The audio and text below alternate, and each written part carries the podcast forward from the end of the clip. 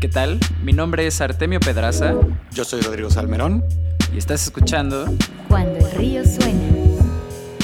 Esta vez hablamos con Pablo Zamora, cofundador de The Not Company, biotecnólogo, investigador y empresario, acerca de las startups de investigación científica, sus reflexiones para emprendedores y su experiencia fundando, impulsando e invirtiendo en startups latinoamericanas.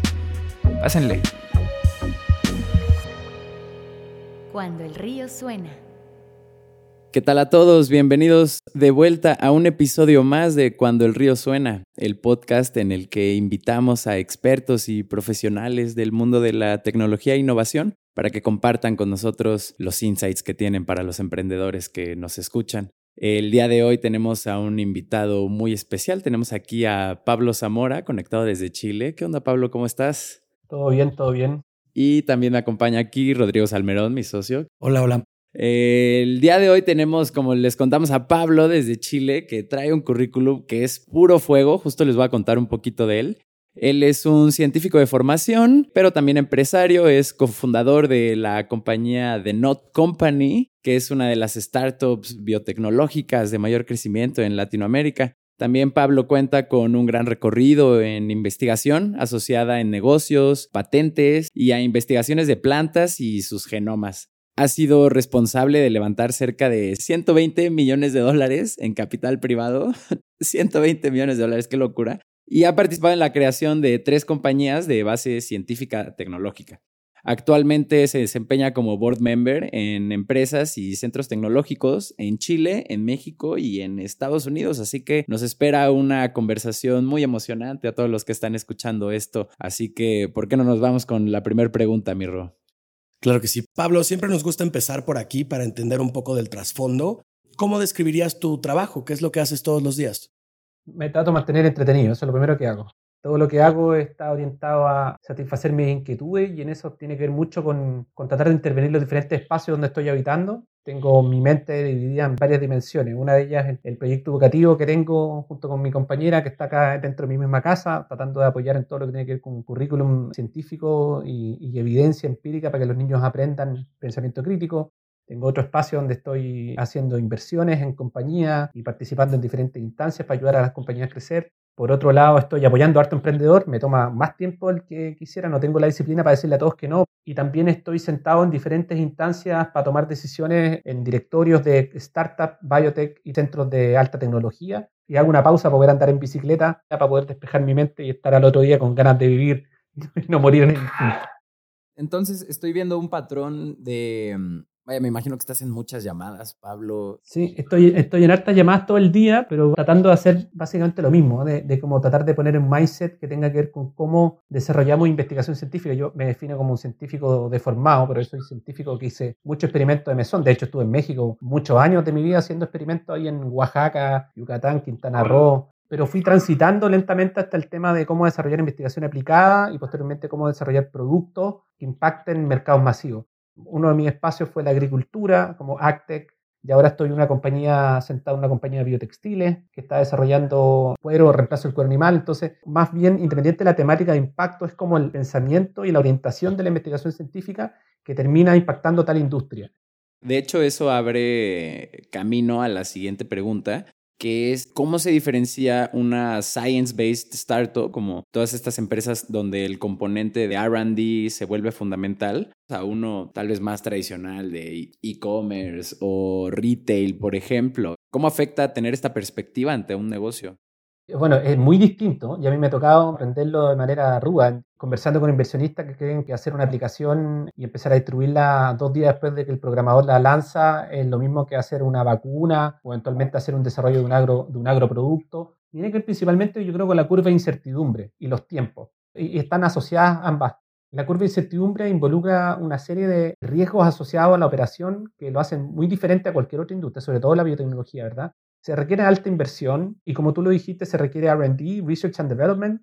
Prometes o crees que puedes desarrollar una solución, pero no necesariamente está en tus manos de que esa solución exista. Muchas veces depende de la propia naturaleza. Entonces, hay gente que tiene aversiones al riesgo eh, cortoplacista Pero acá tú tenés que tener una versión al riesgo largo placista, porque muchas veces tú necesitas generar conocimiento que no existe y para poder generar conocimiento nuevo necesitas reclutar equipos técnicos científicos que tengan la capacidad de repensar problemas y generar el conocimiento nuevo y una vez generado, aplicarlo y una vez aplicado, escalarlo y una vez escalado, llegar al mercado. No por tener la voluntad de querer hacerlo, puedo hacerlo. Todos los negocios son difíciles de ejecutar, pero particularmente los negocios que requieren romper con el estado del arte, generar conocimiento, tienen esta brecha que es mayor y que requiere que las personas que estén detrás de esa compañía tengan muchas capacidades que tengan que ser complementadas. Entonces creo que es un negocio muy distinto, no, es ni mejor ni peor que la industria tradicional, pero sí es un negocio que involucra startups que requieren mayor tiempo de maduración, mayor inversión por lo general y competencia altamente calificada. Es muy interesante esta incertidumbre a largo plazo que mencionas, porque claro, no es solamente crecimiento, bajar fondos, validar el mercado o probar su producto, sino que hay que incluir el elemento apuesta, que podría al final no salir si la hipótesis es incorrecta. Sí, y, lo otro que lo hace distinto, como se genera conocimiento propio, el valor del intangible se vuelve mucho más valioso que tú generes conocimiento apropiable hace que muchas de estas startups tengan su valorización no por el producto que generan, sino por el conocimiento y la aplicabilidad del conocimiento que son capaces de proteger. Entonces, eso, eso permite que tú tengas compañías que tengan valorizaciones muy altas sin ni siquiera tener en los siguientes cinco años de perspectiva el lanzamiento de cualquier producto. Eso hace que las compañías de biotech por lo general se estén repensando. Ya, eso también puede causar otros problemas, ¿verdad? Pero te quería preguntar algo que me llamó la atención. En su reclutamiento de talento, ¿tienen que competir con la iniciativa pública o casi siempre consiguen reclutar el talento que necesitan? Es una buena pregunta. Yo creo que la realidad te dice que las startups no necesariamente cautivan del punto de vista laboral, pero sí compañías startups que tienen propósitos muy fuertes y que requieren reinventar una industria, por lo general atraen a personas que quieran subirse a esa misión. La estabilidad laboral no te la da la startup, pero sí te da una misión muy potente de querer impactar a la sociedad que no necesariamente la va a encontrar en espacios académicos o públicos. Sobre todo las startups de base científica y tecnológica involucran mucha audacia de hecho, tú ya recorriste por lo menos una vez con Notco como este camino, ¿no? Que es el de investigar nuevos tipos de soluciones, después lanzarlas al mercado, que sí las adopten y que tenga un, futuro prometedor slash exitoso, por así decirlo, una, una compañía basada en ciencia. Y pues justo te queríamos preguntar un poco cómo ha sido tu experiencia como cofundador de Notco y si nos puedes dar un breve resumen de lo que fue tu paso por la empresa, porque según nos contabas, recientemente te concentraste ya en otras cosas, ¿no? Yo creo que lo, que hace Notco es converger disciplinas que antes no habían convergido con foco en industria que estaba huérfana desde el punto de vista tecnológico. Todo lo que se hacía en alimentos era exactamente lo mismo que se venía haciendo con procesos de innovaciones incrementales. ¿Por qué? Porque la industria de los alimentos, bajo mi perspectiva, es una industria muy recalcitrante y muy vertical, donde los quienes te venden el alimento procesado en los supermercados son los dueños de las semillas, son los dueños de los campos, controlan el commodity. Necesariamente son las startups las que vienen a desafiar el status quo. Los fundadores somos tres. Matías, que es el CEO de la compañía. La pata tecnológica la pone Karim Pichara, experto en, temas de inteligencia de máquina y hacía radioastronomía, básicamente desarrollo de algoritmos para poder predecir composición de imágenes de telescopio. Y por otro lado venía yo, que yo tengo un PhD en biotecnología, que había trabajado en bioquímica estructural de plantas y genómica. O sea, lo que yo hacía era estudiar, desarrollar modelos para poder predecir eh, el comportamiento de consorcios microbianos en humanos y en plantas pero en el fondo es decir, soy capaz de resolver, en este caso particular, lo que Notco hace es tratar de reconstituir atributos animales utilizando restrictivamente el reino vegetal y fúngico. En la textura carne, el olor a carne, soy capaz de resolventarlo solo utilizando el reino vegetal y la respuesta es sí, si tú le das las condiciones adecuadas. Y lograr entender ese proceso fue algo que se logró entender sí y solo sí utilizando esta gran herramienta computacional que desarrolló la compañía que le permite tomar datos en el vacío interpretarlo en, en alimentos. Ahora que justo tocaba sobre la inteligencia artificial que estaban usando, ¿cómo era este proceso de alimentarla con la información bioquímica que necesitaban para producir sus recetas? Básicamente lo que, lo que, la naturaleza entrega son como ladrillos y depende de la inteligencia humana, en este caso, en el caso de Notco, como yo la inteligencia de máquina, reensamblar esos ladrillos para constituir un, un material distinto, nuevo. Uno manipula los ambientes específicos y hace ciertos procesos para inducir cambios químicos y si tú le pasas un vaso de leche a un científico y no le dice al, científico que es leche, el científico puede caracterizar esa matriz en diferentes atributos. Tiene tal densidad, tiene tal pH, tiene tal concentración de proteínas, tanto de ácido graso, esta es la identidad de las proteínas. Entonces tú puedes caracterizar una matriz independiente de la naturaleza química de la matriz en diferentes vectores. Imagínate que estos como son vectores de, de una fórmula. Entonces tú básicamente lo que haces es entrenar modelos con datos experimentales que te permiten describir este alimento en sus diferentes atributos, pero ahora todo el input animal está fuera. Y ahora resuelve la ecuación, resuelve estos vectores en este espacio más restringido que no tiene animales como input, solamente plantas y hongo, tratar de, aproximarme lo más que pueda a los mismos vectores con el mismo comportamiento. Para mí no puede haber inteligencia artificial sin inteligencia humana, porque finalmente los que terminan alimentando las máquinas son los humanos y los humanos aprenden con cada pero al mismo tiempo es el grado de sorpresa o es la, la solución novedosa a los sesgos que tienen las personas detrás de la tecnología. Yo no lo había pensado, pero claro que los sesgos de los científicos pueden reducir la dirección de la investigación, ¿no? Eso es lo que resuelve este enfoque agnóstico y su IA.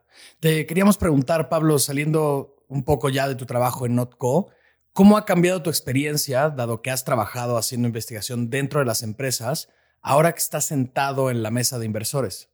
Yo tengo, por, mi recorrido, yo, yo partí haciendo investigación científica en centros nucleares, después me fui a la Antártica a vivir, después me fui a la selva a trabajar. O sea, he tenido un recorrido científico bien, bien inusual y que me ha permitido ir aprendiendo diferentes cosas, ir de investigación terreno, investigación aplicada, relación con la industria, patente, etcétera, etcétera. Y yo creo que lo único que he logrado con todo el tiempo es tener más empatía. Ser crítico en muchos aspectos de la eficiencia de los procesos, pero al mismo tiempo ser empático con la cultura de cada uno de sus espacios. Entonces yo como inversionista, pero al mismo tiempo como científico, logro entender las dinámicas propias de la investigación, que un inversionista tradicional no lo logra, me logro meter a las compañías, apoyarlas en temas científicos, ayudándole, por ejemplo, a reclutar a los equipos científicos que son súper difíciles. Y deben existir programas para mí que permitan que estos científicos, con todo el talento, con todos los resultados y potencialmente con la posibilidad de impactar a miles o millones de personas, terminen transitando a la generación de, de startups, porque para mí las startups son un vehículo de impacto político y vehículos económicos. Fíjense bien lo que dice Pablo, que no es nada nuevo bajo el sol, pero que es una realidad intrínseca del camino de las startups. Estas son vehículos de impacto, vehículos políticos que llegan a transformar mercados y sociedades. Vámonos al corte de medio programa. Recuerden que pueden visitar cuandoelriosuena.com para registrarse a la newsletter del podcast y recibir una notificación cada que haya un capítulo nuevo. Vámonos, denle play a ese intermedio. Estás escuchando Cuando el río suena, un podcast de conversaciones con agentes expertos y emprendedores del mundo digital. Tus anfitriones son Rodrigo Salmerón y Artemio Pedraza, fundadores del estudio de estrategias e interfaces digitales Acueducto. Para más información, visita cuandoelriosuena.com. Si encuentras valioso este podcast, por favor ayúdanos a compartirlo con un amigo o síguenos en Spotify o iTunes. Muchas gracias. Regresamos con Rodrigo y Artemio. Estamos de vuelta en Cuando el río suena con nuestro invitado de este capítulo, Pablo Zamora. Lo más valioso de estos podcasts es, como platicábamos, Pablo, entregar mejores prácticas y consejos a los emprendedores que nos escuchan. Para la primera pregunta en esta dirección, ¿qué consejos les darías a las startups o negocios que están buscando integrar inteligencia artificial en sus procesos? Eh, primero que nada, que vean la oportunidad Creo que, hoy día, como hablábamos antes, tener inteligencia artificial, aunque sea inútil, es, valorado por el ecosistema. Entonces que hay una oportunidad tácita en, tratar de, de, posicionar mejor una compañía. Ojalá que tenga una utilidad, una utilidad transversal a la compañía y no sea una unidad de negocio separada que lo único que trata es generar extracción de marca que se lo tomen de forma em, honesta, en el fondo. Yo, yo, conozco mucha gente que dice que hace inteligencia artificial y, hace cualquier cosa, porque es mucho mejor decirlo que no decirlo. Eh, y de hecho, a nosotros nos criticaron mucho. En un momento decían que lo que nosotros hacíamos no era machine learning y todo. Y la mejor prueba de, que las compañías son capaces de hacer lo que dicen es con las inversiones, por ejemplo. Cuando hay gente externa decide auditar tus procesos y dar cuenta de lo que está dentro de la compañía tiene resonancia con lo que la compañía está haciendo y lo que dice que está haciendo. Entonces, simplemente entender que son, son procesos que mm, requieren, ojalá, transversalidad dentro de, la, dentro de la startup y que requiere competencias altamente calificadas para poder darle utilidad real al funcionamiento de la unidad de Machine Learning o, de AI o, la estrategia que estemos utilizando para poder eh, generar mejoras sustantivas, porque si no, es un saludo a la bandera, es como nada, es decir que lo hago, pero no es suficiente. Claro, para que de verdad consigan hacer un impacto con la adopción de esta tecnología, tiene que tener una utilidad realmente pilar para el negocio, ¿no? Si no, solo es presupuesto para marketing. Ahora, enfocándonos otra vez en las startups de avance científico y en lugar de consejos en precauciones, ¿cuáles consideras que son tres errores que hay que evitar en startups con este enfoque de RD? Uh, primero, eh, uno de los errores más, yo creo, más recurrentes es que tú termines poniendo gente en el cap table que no valore el core business de la compañía. Eso quiere decir inversionistas que se atraen por la idea, pero, no pero les molesta que el R&D exista. El R&D es bonito en el discurso, pero cuando el R&D es caro y es necesario mantenerlo en el tiempo, tú necesitas tener gente alineada con esa visión tomando decisiones en la compañía. Eso es lo, eso es lo primero. O sea, smart money, clave, clave, clave. Otro error recurrente que yo he visto es con quién tú haces alianza en tu, con tus etapas tempranas. Yo he estado sentado en algunos boards de compañía con la intencionalidad de querer validar su tecnología de manera rápida y eficiente, terminan vinculándose a actores en la industria que terminan bloqueándolos a ellos. Muchas veces, y eso es que le llaman el eufemismo del corporate venture, ¿verdad? Que es como yo, gran institución que he hecho todo, que soy responsable del problema, me gustaría colaborar con una startup que está dispuesta a resolver el problema que yo mismo generé. Y siempre, o sea, en la vida real, eso no ocurre. Estos monstruos, estas grandes corporaciones no quieren a las startups, les incomodan, les molestan. Entonces, pretender de que la compañía en su etapa incipiente se acerque a una corporación para poder hacer un negocio win-win, olvídate. Y yo he visto compañías morir por eso. Yo estaba en un directorio donde le dije, si ustedes se van a esta compañía y firman este contrato, los van a matar, los van a matar, van a morir. Porque de ello va a depender todo el flujo de la compañía. Y si la compañía depende del flujo de alguien que es tu competencia, tienen todas las condiciones para morir. Pero es que el cheque es muy grande, mira, Dicho y hecho, dos veces me ha pasado, dos veces han muerto. Por la ingenuidad de pensar de que el modelo económico permite que, los incipientes y pequeños, prósperos emprendedores logren igualarse en alguna condición a una gran corporación. Y yo he en las corporaciones, entonces ese es el segundo error. Que quizás dice, mira, es que acá en Suiza la cosa funciona distinto. Yo, yo soy latinoamericano y acá en Latinoamérica las cosas funcionan así. Y el tercer error, creo que, que es recurrente, es contratar científicos que no tengan necesariamente la visión comercial para poder parar a tiempo. Entonces, cuando tú tienes un, departamento de R&D que es un saco roto, que solo pide, por, tú a un científico le pasáis 100, se gasta 120. Le pasáis 120, se gasta 200. Le pasáis 200, se gasta 300. Entonces, hay que, tener una estructura, una orgánica dentro de las compañías que permita resolver los temas que la compañía necesita y no incurrir en resolver problemáticas que el científico se plantea a sí mismo. Nos tenemos que obligadamente golpear en la cabeza para empezar a resolver el problema del resto. Porque uno nace por tratar de resolver sus propias curiosidades. Entonces, ese pensamiento de tratar de resolver problemas de curiosidades propias muchas veces se inquista en ciertas eh, startups científicas y termina solo haciendo ciencia y no haciendo eh, producto y ningún derivado. Porque todo el foco, nunca, it's never enough. Nunca el experimento es perfecto, siempre quiero un mejor equipo, siempre necesito contratar gente más calificada y en ese loop cuando tú no entregas resultados, la compañía termina muriendo igual. Oye, esto que mencionas como segundo error, ¿tú consideras que es un argumento en contra del corporate venture en general? ¿Dirías que no crees en este modelo de inversión? No, no creo. No creo. Ese es un, invento bonito para poder decir que la colaboración es real. Pero en el mundo, en el mundo de que yo me muevo, que he estado en las corporaciones, que he estado sentado en el lado del venture también, nada, la voluntad es cero. Cuando son corporaciones complementarias o usuarias de tu tecnología, sí, perfecto. Pero cuando quieres reconvertir a la corporación con tu innovación, eso no ocurre. Quiere quedar bien con el ecosistema, pero en realidad no. O sea, díganme ejemplos de corporate venture exitosos. O sea, Guaira de Telefónica, con todo su esfuerzo, terminó cerrando. ¿Cachai? Porque al final terminaban comprando y comprando compañías y bueno, ya sabemos lo que pasó. Entonces, yo soy, eh, no soy pesimista como Juan Carlos Bodó, que dice 30 minutos, soy un realista bien informado.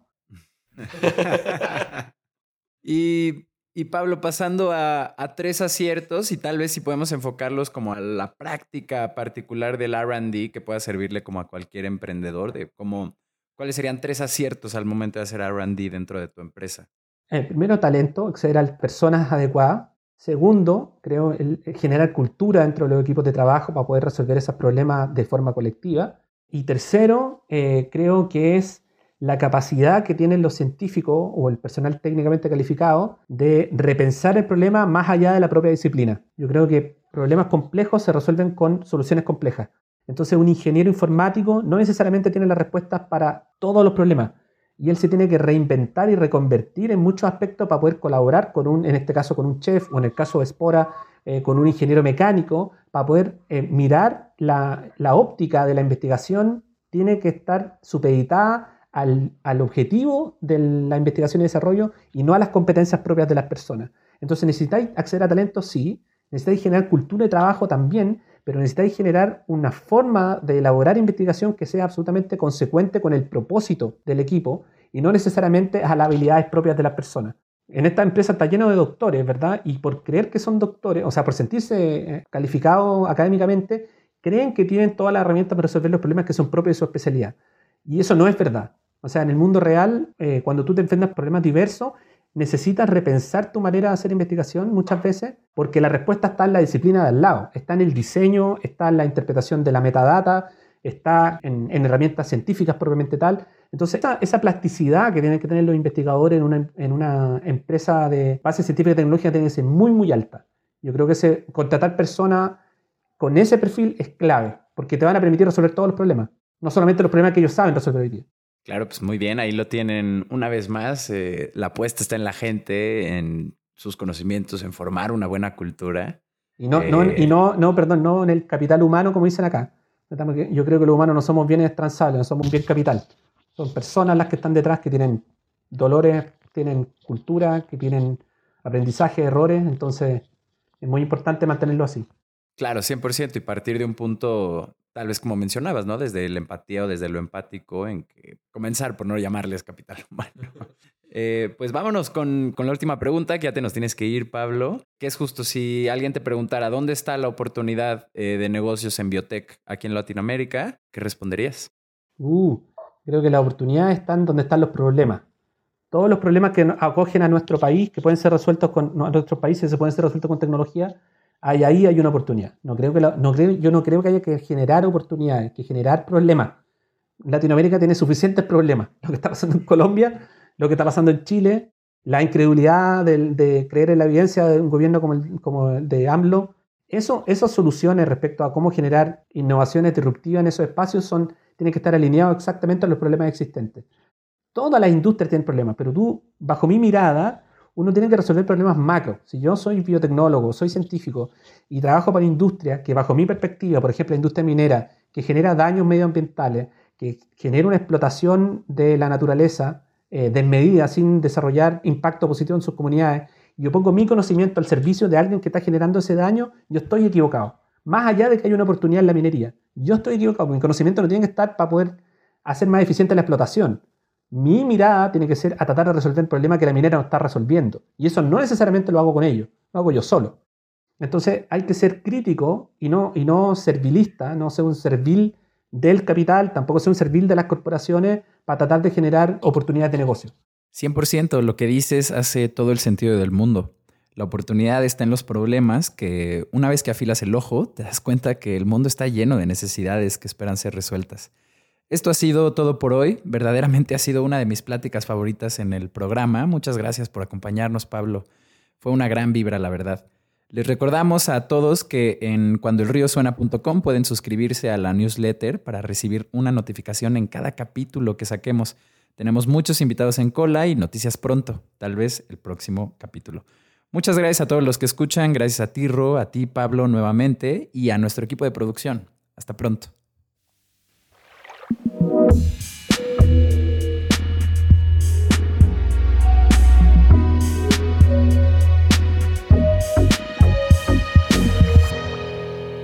Cuando el río suena.